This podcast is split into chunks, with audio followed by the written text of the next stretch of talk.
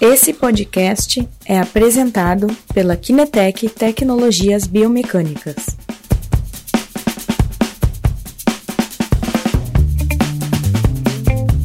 Bom dia, daqui a pouquinho, boa tarde. Aqui é o Christian da Kinetec. É, estamos começando a nossa live hoje. Né? Hoje temos dois convidados. O Guilherme, que já participou de várias lives, né, Guilherme? Isso aí. E hoje temos um convidado novo, que é o Rodrigo. Rodrigo Rosa Rodrigo Gomes da Rosa. Gomes da Rosa. O Rodrigo eu conheço já há bastante tempo, como Guilherme, né? eles uh, fizeram uh, pós-graduações no LAPEX, que é o Laboratório de Exercícios Físicos da Universidade Federal do Rio Grande do Sul, na, na máquina de biomecanicistas, onde realmente saíram uh, vários professores uh, que hoje atuam em diferentes universidades e também uh, vários profissionais, tanto da área da educação física como da fisioterapia, da fisioterapia desenvolveram lá os projetos de mestrado e doutorado exemplos que já tivemos aqui foram a Elren, a Flávia, né? A Elren, inclusive, uma grande parceira que o, que o Rodrigo trabalharam em vários projetos juntos, né, Rodrigo? Sim, ela é colega de grupo. Então, uh, hoje temos aqui o Rodrigo, que é, uh, uh, um pesquisador que trabalhou bastante sobre corrida, também porque ele é atleta, ele foi triatleta, ele foi triatleta, né? Então ele nada, corre, anda de bicicleta. Então ele justamente nos seus trabalhos depois de, de pesquisa foi atuar nesta área, principalmente de corrida, acho, né? Isso. É, no mestrado eu trabalhei com, com triatlo uhum. e agora no doutorado foi só com corrida mesmo. Perfeito. Então, eh, estamos juntando-se aqui eh, novos talentos da biomecânica brasileira para conversar sobre uma publicação nova que uh, o Rodrigo e o grupo dele uh, lançaram, que foi publicada o mês passado, né, Rodrigo? É, faz uns 15 dias que foi publicada. Fresca, fresca. Fresquinha, né? Quentinha de revista, né? Bem, bem Cheiro de tinta ainda. Antes de começar a live, então que o pessoal está entrando, acho que vale a pena uh, lembrar do nosso canal YouTube, onde tem todas as lives que já uh, realizamos, uh, do nosso podcast também. Se não consegue ver vídeo, mas quer escutar o conteúdo, acessa no iTunes ou no Spotify, procura Kinetec, lá tem o nosso canal com as demais lives para escutar uh, o áudio. E uh, também hoje abro uma novidade.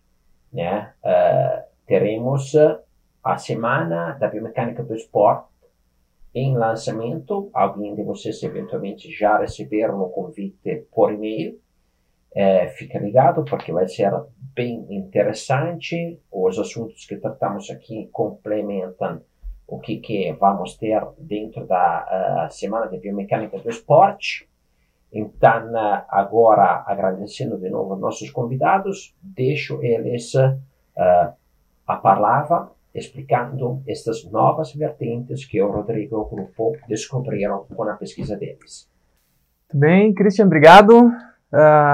Rodrigo, Obrigado pela ah, presença. Eu que agradeço. Uh, gente, estou muito feliz em receber o Rodrigo. A gente estudou junto um bom pedaço das nossas pós-graduações, né?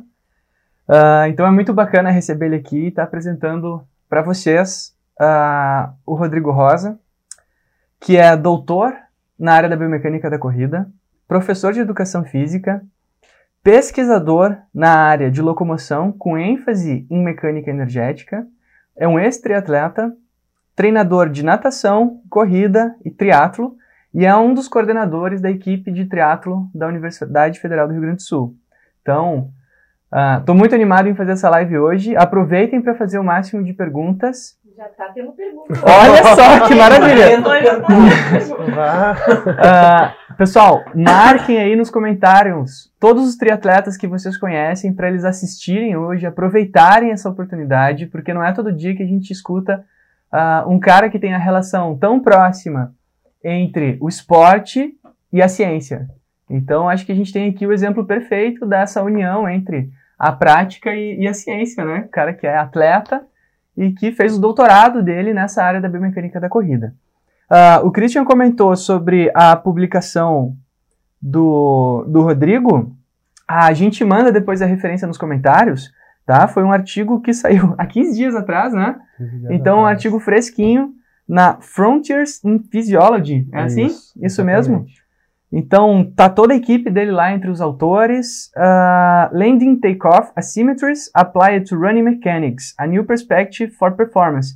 Então, é uma nova perspectiva da análise mecânica para a performance. Então, acho que é uma, uma, uma questão muito interessante uh, de vocês estarem observando.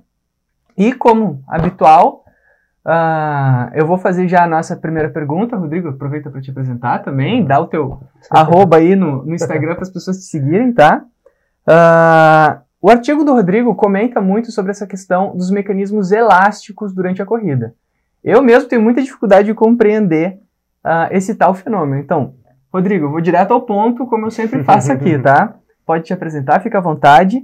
E já responde a nossa pergunta: o que afinal é mecanismo elástico durante a corrida. Tá. Então, obrigado por esse convite, eu fico muito feliz, já conheço o Christian há algum tempo, o Guilherme também, há acho que há mais tempo até. É verdade.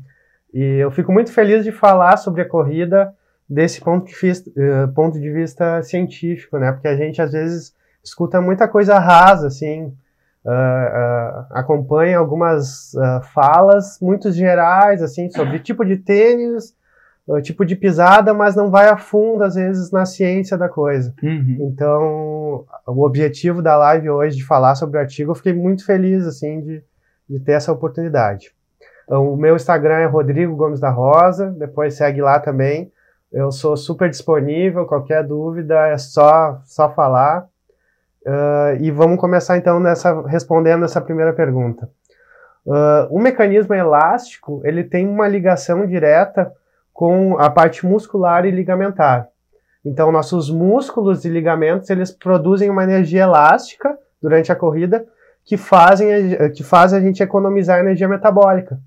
Então, se a gente dependesse só da energia metabólica sem essa energia elástica, a gente ia correr muito menos. Uhum. Essa energia elástica ali depositada no músculo, tendão, que tem a relação com as articulações também, ela nos ajuda a economizar energia. Vários animais têm isso, assim, a ema, animais que saltam, assim, que correm mais rápido, eles têm uma energia elástica muito otimizada. E o ser humano também tem essa energia elástica otimizada. E isso foi uma das descobertas desse artigo, que atletas de melhor nível, de melhor desempenho, ele tem essa energia elástica otimizada. Uh, então isso é muito positivo, porque o atleta acaba uh, consumindo menos energia. Então ele se tornando um atleta mais econômico, ele pode acelerar mais, se manter mais naquela velocidade. Uh, então, é, essa energia elástica ela está ligada diretamente ao desempenho na corrida. Muito interessante. a a gente pode uh, dizer que esse mecanismo elástico da corrida uh, ele tem relação com aquele conceito que o pessoal da graduação aprende, que é o ciclo alongamento e encurtamento? Ele tem uma ligação direta com isso. É claro que o ciclo alongamento e encurtamento ele está ligado a, a, movimentos muito rápidos, né? Uhum. A um salto rápido, ou a, a um sprint de corrida mas esse mecanismo elástico ele se mantém mesmo em corridas de longa distância. Então, não é diretamente o CAI que a gente está falando, porque o uhum. CAI está ligado a essas altas velocidades, sim. mas ele tem relação sim com esse ciclo alongamento e curtamento. Interessante. Então, é, é, outro aspecto além do CAI, né? É outro aspecto, é um aspecto de economia para otimizar o, o, rendimento, né? Isso, exatamente. Uh, tu mencionou uh, a questão dos animais. Uh, esse, desculpa, eu vou, eu vou, claro, vai me surgindo dúvidas e eu, eu vou perguntando. A gente pode dizer que, essa, que esse mecanismo elástico, ele pode ter um princípio evolutivo também, assim? Com certeza, com certeza. Uh, Eu vou entrar então. Claro, vamos lá, entra. Vamos lá, que aqui É, o é, pessoal é perito também. na, na, na evolução do ser humano, assim, do, do, do Homo sapiens, as caçadas eram feitas durante muitas horas, né? Uhum, Então eles iam acompanhando o animal até o animal cansar. uhum. Então isso treinou o homem a, a ter esse mecanismo elástico otimizado. O animal ele cansava, então ele não aguentava, ele caía no chão, ou ele morria, ou ele estava muito cansado e o homem ia lá e, e matava esse animal. Então ele Uhum. está desde a evolução lá de antigamente. Então tem uma ligação direta com esse treinamento do mecanismo elástico, essa parte evolutiva do, do, do homem. Caraca, que bacana. Então, ah, esse mecanismo que vocês estudaram, além de ser um, ah, um mecanismo otimizador do processo de corrida, ele, ele tem relação com aspectos evolutivos também. Exa- exatamente. Muito bacana. Ah, e assim, a gente entendeu que ele é um, um mecanismo que tem relação com a economia de energia ah, e um armazenamento dessa energia dentro do músculo. Ah, aparentemente, né, tu deve ter medido isso no, no teu doutorado ali com aqueles recursos que o laboratório utiliza. No topo de linha, assim, desse, dessa investigação científica, investigação biomecânica, que tipo de recursos são necessários para eu poder medir com precisão ah, os mecanismos elásticos que envolvem a corrida? Nesse estudo, assim, especificamente, a gente usou uma esteira instrumentada, que era uma esteira onde a gente conseguia medir as forças de reação do solo, Uhum. e principalmente a força vertical, que era a medida principal desse estudo. Então, nessa análise, a gente conseguia avaliar várias passadas nessa esteira. Sim. Então, a gente conseguiu, com essa tecnologia, avaliar esse mecanismo elástico. Ah, outra forma de avaliar são com plataformas de força. Então, a gente também tem no laboratório lá quatro ou cinco Quatro. plataformas de força que eu posso passar correndo e medir essas forças para analisar esse mecanismo elástico. Uhum. Mas o que acontece? A gente não consegue manter uma velocidade durante muito tempo nessa, nessa plataforma de força. E na esteira a gente coloca a velocidade ali e o sujeito consegue correr Claro. mais constante nessa velocidade durante um tempo. Uhum. Então, a, a força vertical do solo é a principal ah, forma de avaliação nesse, nesse artigo e, e para essa para esse modelo de investigação, Entendi. A Ah. força vertical. A força a força vertical. Ah, seria interessante ter a força antero-posterior também, mas o equipamento ele não conseguiu medir isso. Mas com a força vertical a gente já tem uma uma indicação indicação precisa, do- precisa disso. Do, mecanismo. Dani, temos interações aí? Ah, a gente tem já diversas perguntas, então não sei se vocês quiserem continuar. Vamos trazer tema, e algumas já. A gente abre para perguntas ou vou lendo aos pouquinhos. Ah, vamos, vamos tentar peneirar as que a gente consegue aqui do pessoal para tentar responder eles também. Então tá, aqui a primeira pergunta aqui no Facebook do Wellington Salles. Olá, eu sou personal e dou corrida para meus alunos como exercício aeróbico, mas proíbo eles de correrem na descida. Continuo fazendo ou deixo correr? E aí, Rodrigo, a gente pode correr logo abaixo ou não? É uma Ah, corrida segura? Assim, o treinamento ele deve ser progressivo, né? Uhum. Se é um iniciante, assim, nunca correu, é, tem, tem um certo risco, tu acaba usando mais a, a contração excêntrica de ligamentos e ossos e pode ocorrer lesão. Mas ao longo do treinamento, tu inserir uma lomba abaixo ali, uma descida, vale a pena sim. Ah, com cuidado, a inclinação é importante, né? Eu começar com inclinações menores, depois ir aumentando essa inclinação. E isso tem que estar ligado ao programa de treinamento. Tu tem que ir progredindo ele até ele conseguir ah, fazer com, com menos risco de lesão. Sim. No primeiro dia de treino do teu aluno, tu não vai mandar ele correr lomba abaixo, mas é possível sim ao longo do treino e é importante. Muitos treinadores, principalmente um, um que eu conheço aqui do Rio Grande do Sul, que é o Leonardo Ribas, ele usa, eu já vi os atletas dele correndo lomba acima e lomba abaixo, que é a parte mais concêntrica para cima e mais excêntrica para baixo. Uhum. Então vale a pena colocar, e eu sugiro sim colocar ao longo, né, numa progressão, não no primeiro dia de sim, aula. sim. Ah, então, respondendo a pergunta, né? Desde que seja respeitado os limites do aluno e, Ah. e seja feito um trabalho progressivo, eu acho que o declive é saudável. Até porque quando a gente vai para provas, nem sempre é 100% plano, né? Exatamente. E inclusive o pessoal que participa das provas de ah, daquelas corridas mais de aventura, né? Mais Sim, tem relacionadas a muita- isso, tem, tem muito desafio, né? tem muita Mais alguma pergunta rápida em acesso Pergunta rápido? rápida. Isso aí. Mais ou Tá, menos. aqui é o, poderia enviar o número do artigo, a gente envia depois Vai estar a lá. Renata Leão, a gente comenta, quem quiser também o número do artigo, a gente pode enviar por inbox aí para todo mundo. Só avisar aqui nos comentários. Aqui, só mais uma por enquanto, né? Anselmo Melo. Por que a corrida é considerada uma queda controlada quando falamos de centro de gravidade? Pergunta ótima pro cara certo, hein? Boa. Olha só, uma queda controlada. E aí, Exatamente. Rodrigão? É, Será que a gente é uma das formas de, de descrever a corrida, né? Ela é uma, uma queda e uma ascensão controlada, né? Por isso que ela é controlada, porque a subida também é controlada. Se fosse só a queda, Sim. não ia ser bom. Então, é, é, justamente, falar de centro de massa foi perfeito, porque a gente usou o centro de massa como um mecanismo para avaliar essa, essa forma elástica. Uhum. Ah, eu vou entrar na teoria um Vamos pouco lá. mais, mais profunda, que, que a gente usa um modelo onde o centro de massa, que é o nosso corpo, ele está ligado a uma mola.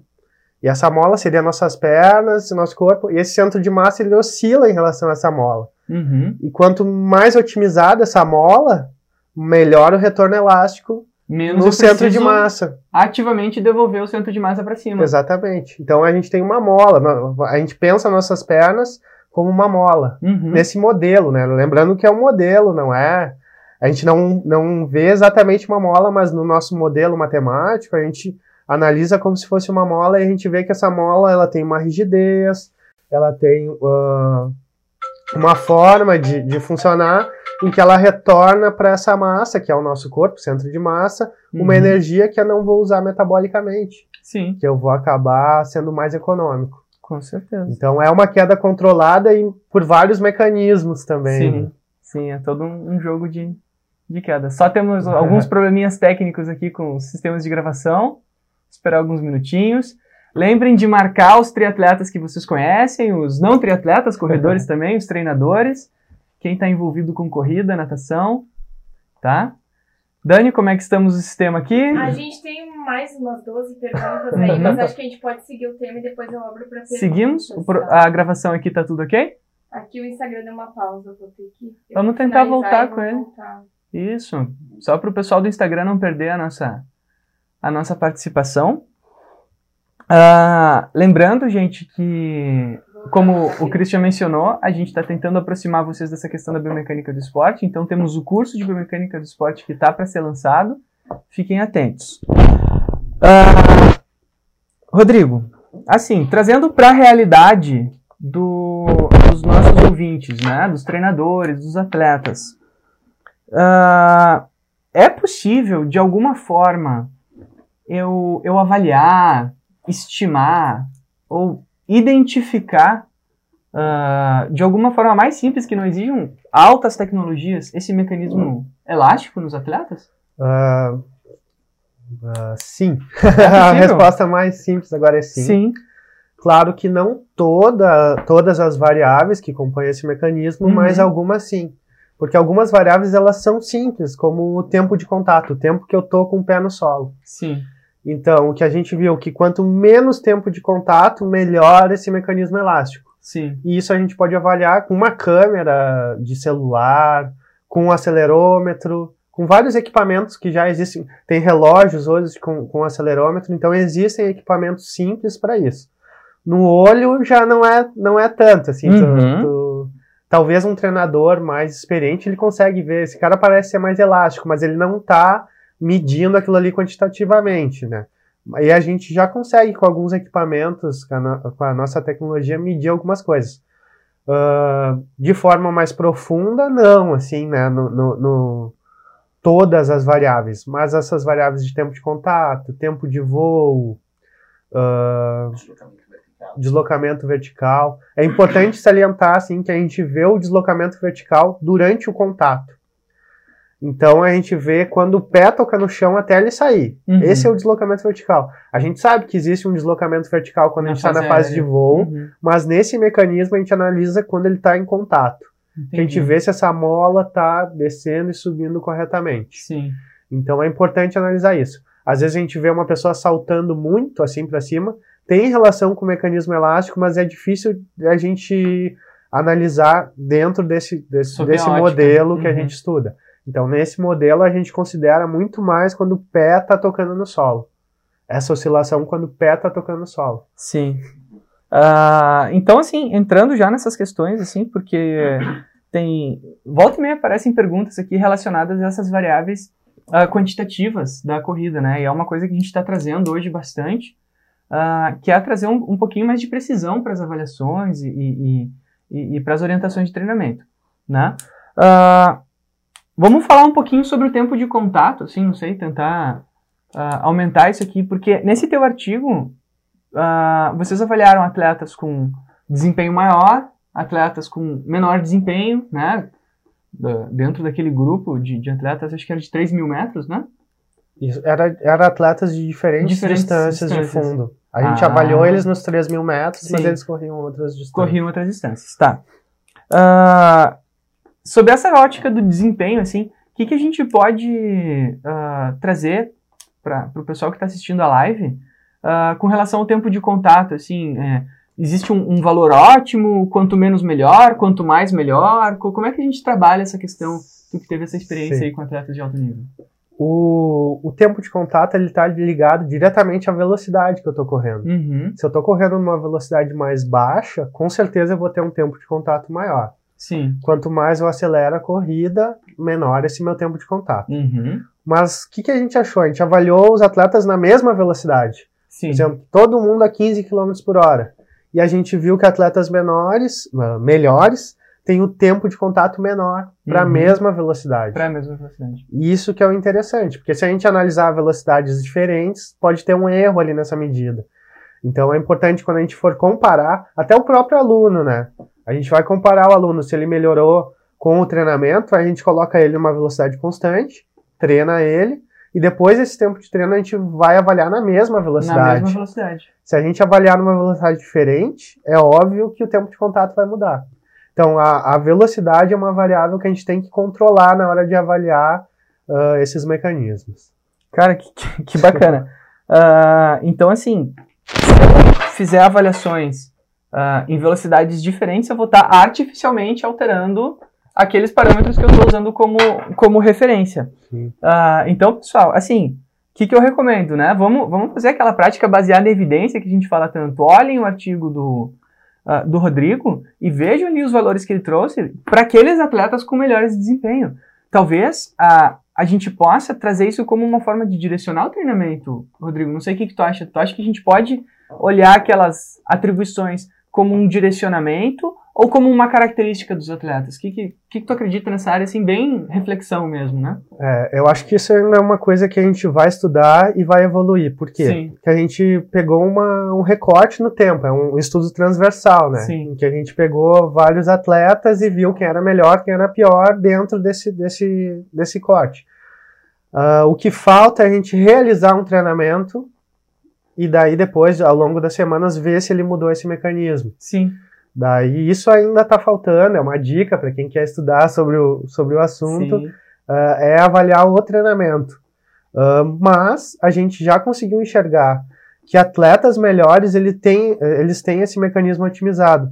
Então a gente sabe que a partir de um certo ponto ali, se a gente olhar os gráficos, o tempo de contato dele para aquela velocidade, ele já está demonstrando que ele tem um desempenho aprimorado em relação a atletas piores. Uhum. Não piores, né? Não é menos é, eficientes, menos, né? menos treinados, uhum. tal, menos uma performance me, pior. Uhum.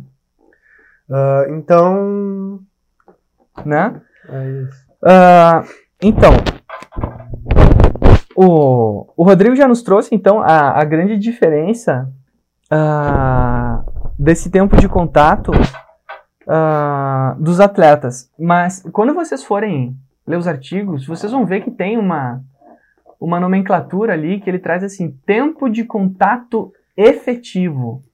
Né? Que é, foi uma coisa nova que apareceu para mim, porque assim, a gente trabalha muito com tempo de contato, que é o tempo desde o contato inicial até o despregue, né? Uh, mas lá no estudo do, do Rodrigo, eles medem o tempo de contato efetivo. Rodrigo, o que, que é o tempo de contato efetivo que tu mediu naquele artigo, cara. Vamos lá. Uh, esse é, um, é uma das medidas que eu não consigo ter de forma simples. Uhum. Com acelerômetro, eu preciso de, da força de reação do solo para ter essa medida. Por Sim. quê? O tempo de contato efetivo, ele é o tempo em que eu ultrapassei a minha força-peso. O que, que seria isso? Quando eu toco no chão, se tu tem 70 quilos ou 700 newtons, tu tá ultrapassando essa linha ali da, teu, do teu, da tua força-peso. Uhum. Quando eu ultrapasso essa linha ali, a força de reação do solo, eu considero aquele tempo de contato efetivo. Sim. Até ele voltar, depois, na curva de reação do solo, ao peso, a, a força menor que o peso dele. Sim. Esse tempo de contato efetivo é quando ele está acima da força-peso dele. Uhum. Então, no mecanismo elástico, ele é super importante, super assim. importante. Tem um... A gente tem uma pergunta em relação Vamos a lá. isso aqui do Marcos Barreto no Facebook. Tem relação do tempo de contato no salto com o tempo de contato na corrida? E aí, o que, que tu acredita, Rodrigo? Tem, sim, pri- principalmente em atletas velocistas, né? A gente já achou uma correlação, principalmente em relação àquele mecanismo que o Guilherme comentou, que é o CAI. Se eu Uhum. tenho um ciclo alongamento, uh, encurtamento bem desenvolvido no salto, normalmente ele reflete a corrida. Uhum. É claro que a, que a corrida ela tem especificidade, né? Não adianta tu só. Atletas de vôlei, eles vão saltar bem, mas eles não vão ter um sprint tão, tão rápido. Então, tem uma especificidade ali, mas a gente usa várias, em vários momentos uma avaliação de salto para corredores e ela tem uma relação boa com a corrida. Ah, Sobre isso aqui também temos uma pergunta do Washington Reis. Dá para medir o desempenho das corridas de fundo por meio dos saltos? Se sim, qual o melhor protocolo? Counter Movement Jump ou Squat Jump? Ah, bem, ah, vou complementar o que eu estava falando, então, que ele tem uma relação, sim, mas ele é mais ligado a corridas de velocidade. Quando eu vou usar o co- counter movement ou o squat, ele vai estar me dando uma medida de velocidade de salto muito rápido, de um movimento rápido, que ele não está tão ligado a corridas de fundo. Talvez eu tenha, eu tenha que procurar mais, eu tenho que ler. uhum. Não tenho todos os artigos é na cabeça. explorado é, ainda, né? na cabeça, agora não me vêm os artigos que relacionam a corrida de fundo com esses saltos, mas eu sei que, que ele, apesar de ter uma relação, a relação maior é com corrida de velocidade. Sim. O que a gente tem explorado, e já teve artigos no nosso, no nosso grupo, o Jorge Storniolo é Sim. um colega de grupo que estudou isso, foi o treinamento de potência para corrida. Hum. Então ele usou o treinamento de potência para ver se esse treinamento de potência ah, melhorava no, no desempenho de corrida e a gente achou um, um resultado positivo. Treinamento de potência na, na, na sala de musculação ele ajuda na corrida de fundo também. Também. Então eu investiria também no treinamento de potência ao longo da periodização para melhorar a corrida de fundo. Interessante. É, com os saltos dá para estudar a parte de potência. Exatamente. A Ah, canto.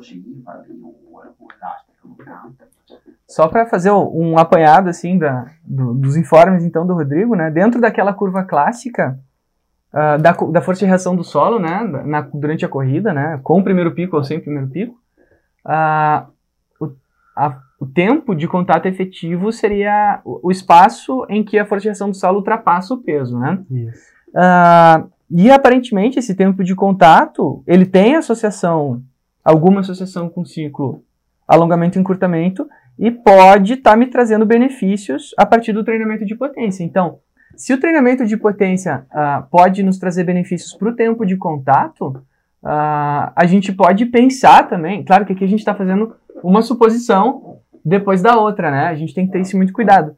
Que, ah, claro, levando em consideração a especificidade que o Rodrigo mencionou, né? A especificidade da corrida, né? O atleta que é corredor ele tem que treinar corrida, senão o desempenho não aumenta. Exatamente. A gente pode trazer como princípio de variabilidade o treinamento de saltos e o treinamento de potência para agregar o treinamento daquele atleta, né? Exatamente. Trazer como algo a mais que vá além do, do só correr, que é a especificidade. Então entra aqui como um, como um bônus, né? Vamos dizer assim, Com pro, certeza.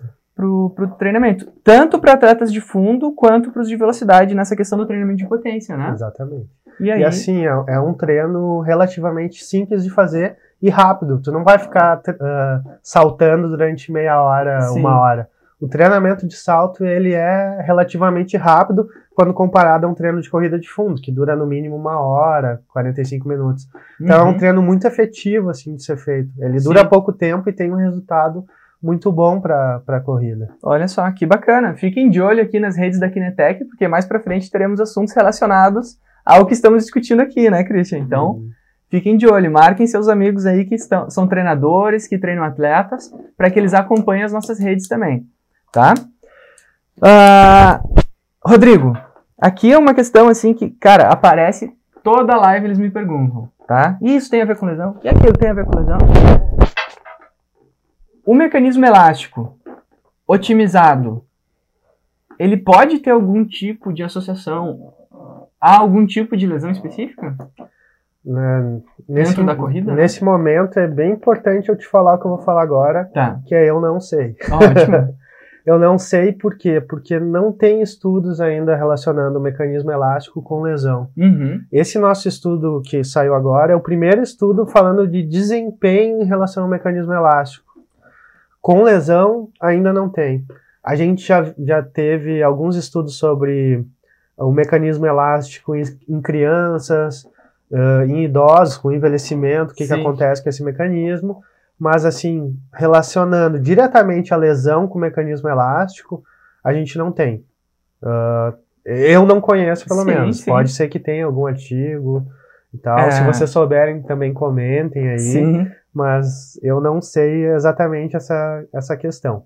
A gente fala de mecanismo elástico aqui em relação a, a músculo tendão, uh, articulações, e daqui a pouco tem um fisioterapeuta super experiente que já tem um artigo sobre isso e pode ter, uhum. ter, mas eu não sei em relação a esse mecanismo elástico que a gente estuda, da forma que a gente estuda. Sim. Bom, com certeza vão aparecer comentários sobre isso ali, porque assim, tem bastante gente que tem bastante experiência nessas avaliações Sim. e que e que trazem contribuições. Uh, antes de passar a palavra para Dani, uh, eu queria assim Gente, a gente tem que lembrar uma coisa muito bacana, tá? A gente está falando aqui de um pesquisador brasileiro que foi formado em universidades brasileiras, né? E que está construindo conhecimento nessa área da biomecânica no mundo, né? Ah, o grupo do, do Tartaruga, e, e, em que o Rodrigo faz parte, esse pessoal do Locomotion, né? Que Isso, tem esse nome bastante bacana, procurem Locomotion aí na, na nas redes. Uh, gente, eles estão construindo conhecimento, eles são pioneiros em avaliação de mecanismo elástico na corrida né? É uma, é uma forma de se avaliar a corrida que ela é inédita. Uh, a gente pode dizer isso tranquilamente. Desta forma, é inédita no mundo, tá? Então, uh, valorizem o que nós temos aqui no, no Brasil, né? Porque o pessoal está construindo conhecimento uh, e a gente está trazendo aqui para vocês fresquinho, né? Recém saído do forno, quentinho ainda, tá? Dani, temos comentários aí?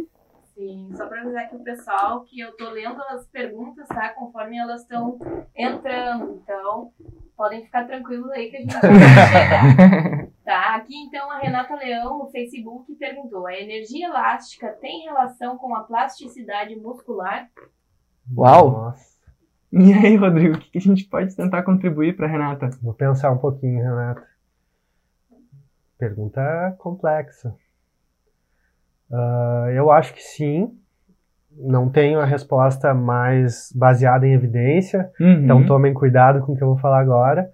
Mas ela pode ter a ver porque a gente tem uma adaptação, né? Com o treinamento a gente tem uma adaptação tanto do músculo como do tendão. Sim. Então, se eu tenho uma adaptação, ela está ligada à plasticidade. Uhum. Então, atletas melhores, eles se adaptam, eles têm uma plasticidade e são capazes de se adaptar ao treinamento e melhorar esse mecanismo elástico. Sim. Então, ah. de maneira geral, sim. E talvez de forma mais específica tem que dar mais uma estudada ah, também sobre isso. Assim, o que, que a gente tem visto, não associando ao mecanismo elástico, né? Mas que ao se fazer biópsia de músculo de, de atletas de diferentes modalidades, a gente tem a presença de mais proteínas do tipo elástico, em maior concentração, Sim. a titina principalmente, que são proteínas que têm relação uh, com os mecanismos elásticos e com a absorção de energia. Então, Uh, pode ter relação. Agora a questão, é. associar com as variáveis que eles fizeram aí é um salto é. muito grande, né? Por, que, por que, que é difícil? Porque tudo que a gente está medindo é fora do corpo. É fora. Uhum. A gente está usando a força, tudo, o toque do pé no solo, mas a gente não foi lá, enfiou uma agulhinha no músculo, a gente não fez ressonância. A gente está fazendo uma estimativa dentro desse método aqui. Sim. Então, às vezes, extrapolar para isso, a gente tem que ter um cuidado. Tem que ter um cuidado, claro. Percebam que o Rodrigo, ele se posiciona muito bem quando a gente fala de pesquisadores, né? A gente nunca fala assim as coisas que não tem evidência ainda, né? É. Ele tenta uh, controlar. Dani, temos mais comentários aí pro Rodrigo? Sim, aqui no Instagram o Heitor perguntou: o mecanismo elástico, por ser relacionado a tendão e músculos, pode ser observado na propulsão de cadeira de rodas ou somente para membros inferiores? Se sim, tem protocolo? Ah, olha só que interessante. Muito interessante. Caraca! Olha, tem que, tem que pensar bem antes de responder, porque é algo muito novo, assim. Se é novo na corrida, imagina no para esporte. Imagina para cadeira de rodas, para uhum. cadeirantes. Uh, eu, eu não vou ter uma resposta exata para isso, porque a gente não tem estudo sobre isso. A gente avalia principalmente membro inferior. Uhum. Então, a gente tem uma colega no grupo, que é a Gabriela Fischer, Sim. que é professora hoje lá na Federal de Santa Catarina, que estuda esporte paralímpico. Eu acho que, que, querendo entrar em contato com ela, ela é super disponível também, a Gabriela Fischer. Uh, e ela pode falar um pouco mais sobre isso. Mas, assim, questão de estudo sobre mecanismo elástico para membro superior, uh, eu desconheço. Uh, também vou fazer uma suposição, assim, eu acho que tem relação, que eu acho que o, o treinamento pode melhorar isso, mas ele tem uma diferença principal em relação à corrida, que ele não tem esse impacto do... A fase con... É, a fase excêntrica que ele é sempre concêntrico, né, na sempre hora de girar a cadeira. Eu estou fazendo suposição porque eu nem conheço tão bem a, a cadeira, mas quem está me ouvindo pode depois falar mais sobre isso. Mas eu, como eu tenho só essa parte concêntrica, meu mecanismo elástico ele talvez não seja utilizado da forma que é utilizada na corrida, que eu tenho essa parte excêntrica. E essa parte excêntrica está ligada a tendões, ligamentos, Sim. que eu tenho uh... menos isso na, no membro superior. Não menos tendões, mas menos utilização desses tendões. Os mecanismos excêntricos, é. né? Uh, só antes de passar a palavra para Dani, acho que o Rodrigo nos deu uma ideia muito bacana aqui. Uh, a Gabi Fischer está dando aula onde agora? Na Federal de Santa Catarina. Santa Catarina. Então, se um dia a Gabi estiver para Porto Alegre, né? Uh, e quem conhece a Gabriela Fischer, a prof de, de Paraesporte, que está relacionado, tem o mestrado e doutorado dela na área de biomecânica também. Quem conhece ela, marca no vídeo aí, por favor, para quem sabe um dia quando ela estiver passeando aqui por Porto Alegre, é. a gente possa conversar com ela também, né? Ela já, já tinha dado um ok que assistir e tal. Ah, é? Olha aí, então. Uh, tá feito o convite. Dani, comentários. O pessoal que tá perguntando do artigo aqui, tá? No Facebook a gente vai deixar disponível nos comentários. O pessoal do Instagram que tá pedindo a gente inbox, tá? Depois da live. Então, aqui, no Facebook, Luiz Fernando Alves. Algum outro ponto foi verificado no estudo, como por exemplo, alinhamento postural dos membros inferiores, ou seja, um atleta com maior eficiência no mecanismo elástico tem um melhor alinhamento postural? Se não, você como pesquisador acredita que isso possa ter alguma relação, visto que desalinhamentos dos membros inferiores têm mostrado maiores desgastes nos tecidos moles ao longo do tempo? Obrigado. Uau! E aí, Rodrigão? É, em primeiro lugar, não foi verificado, não era nosso objetivo uh, verificar isso, uh, mas com certeza eu acho que isso tem uma influência sobre o mecanismo elástico e relacionado a desempenho. O que eu posso trazer, assim, uh, do ponto de vista de quem participou das coletas, de que viu os atletas, é que atletas com melhor desempenho, mais treinados, eles tinham uma postura e um alinhamento melhor. Uhum. Mas é, é qualitativo. Sim. Agora essa resposta é uma observação. De, de mas eu acredito que isso é um caminho também que possa ser investigado. Uh, está querendo abrir uma linha nisso, ou querendo entrar no mestrado, doutorado, é um assunto bem interessante para se investigar. Uhum. Porque eu acho que, como é novo, é, uma, é algo muito novo, assim, essa, essa parte do mecanismo elástico relacionado a desempenho, esses, essas coisas ligadas a desalinhamento, postura, Sim. ainda vão ser estudadas em relação Merecem a isso. ser estudadas. Merecem né? ser estudadas.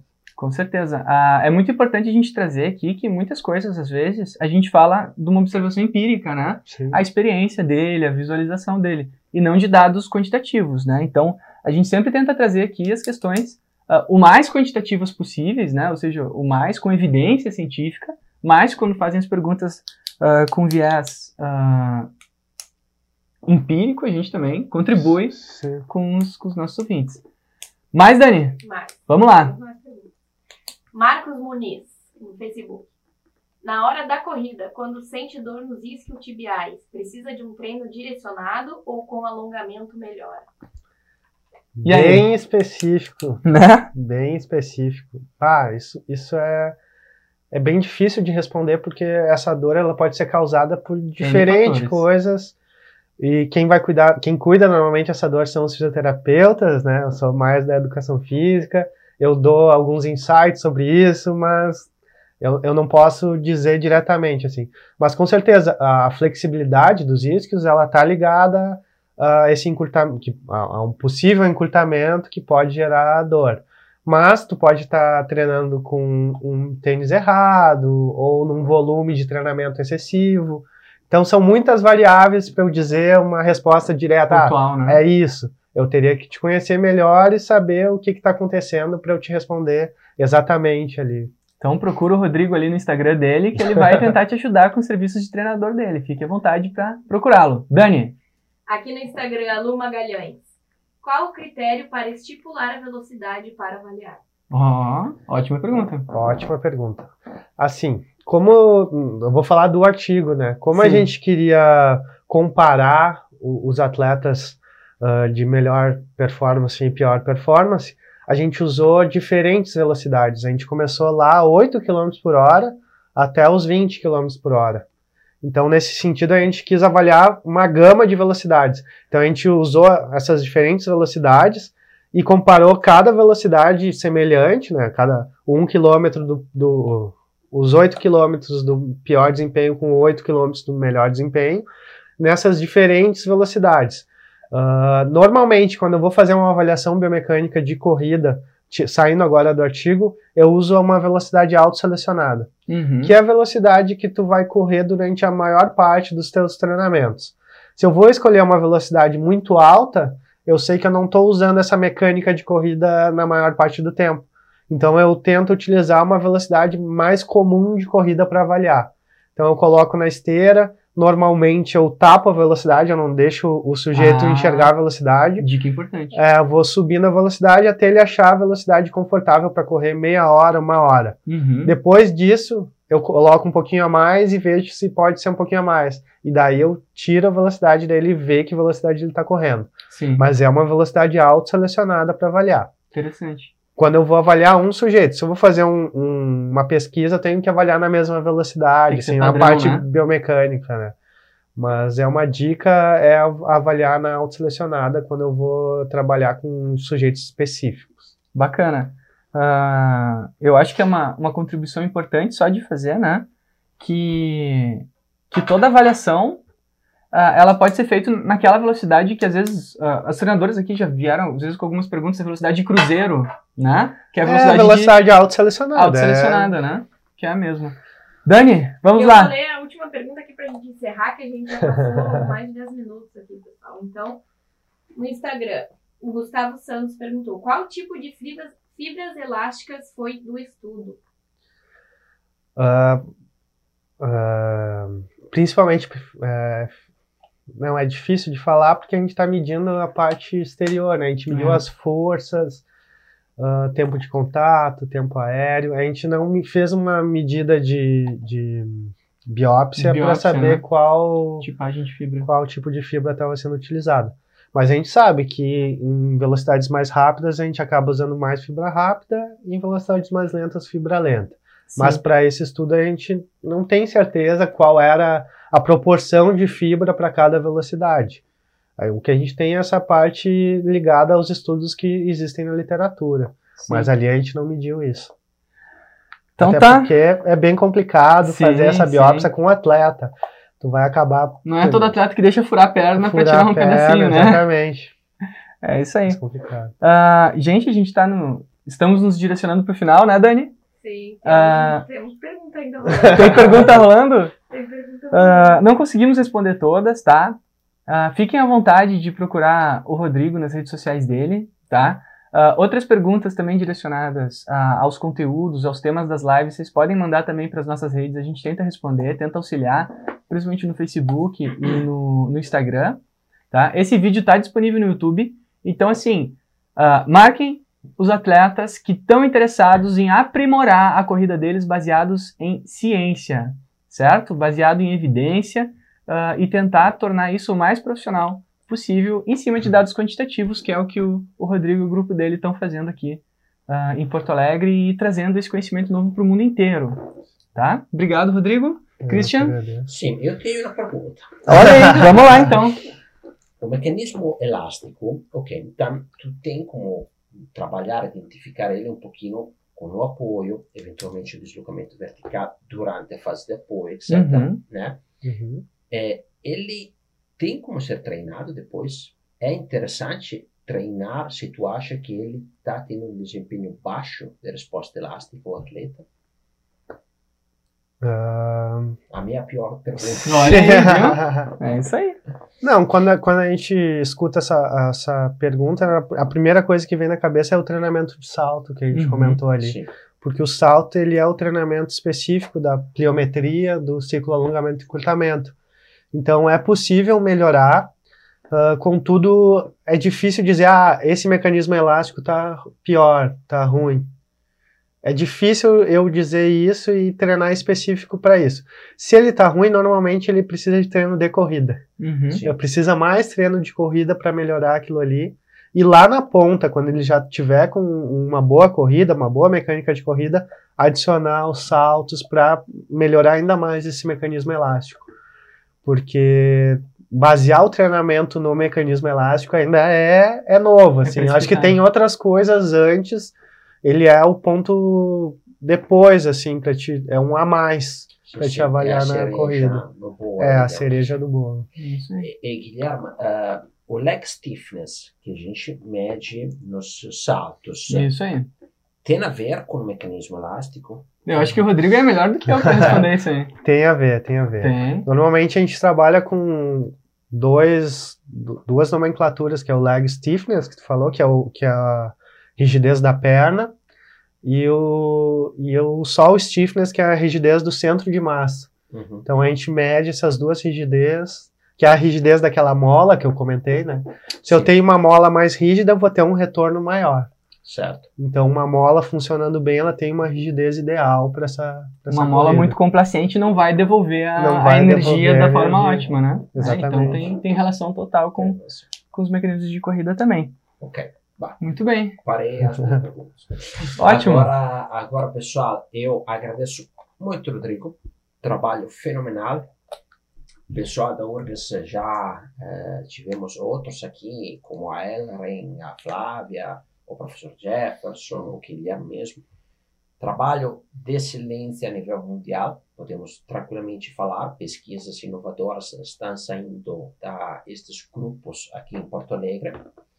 E, então, de novo, muito obrigado, Rodrigo. Obrigado. Muito obrigado, Guilherme. Obrigado. Esta vai ser a semana da biomecânica do esporte. Acompanhe. O assunto de hoje entra dentro o que, que, falaremos na semana de biomecânica.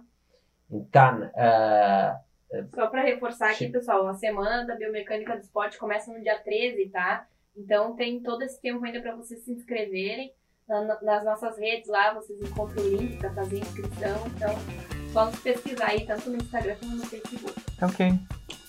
Passar a palavra para o Rodrigo se despedir? É, eu só queria me despedir. Eu sei que tem vários alunos de corrida. Eu trabalho num grupo de corrida que é o Clube da Endorfina e vários estão assistindo. Uhum. Além disso, a gente presta assessoria para o pessoal da Unimed. Então, tem alguns corredores lá da Unimed que estão nos assistindo. A gente divulgou. Então, eu queria agradecer também todo mundo que assistiu. É, Obrigado isso e obrigado pela oportunidade. Obrigado. Muito bom falar sobre isso nesse é nível. É bacana, assim. é bacana. Mas a intenção é falar mais. É, teremos mais oportunidades. Tem, tem, muita coisa para conversar. Sim, vamos lá. Ok, então era isso aí. Bom almoço, bom final de semana. Semana que vem mais um convidado. Entraremos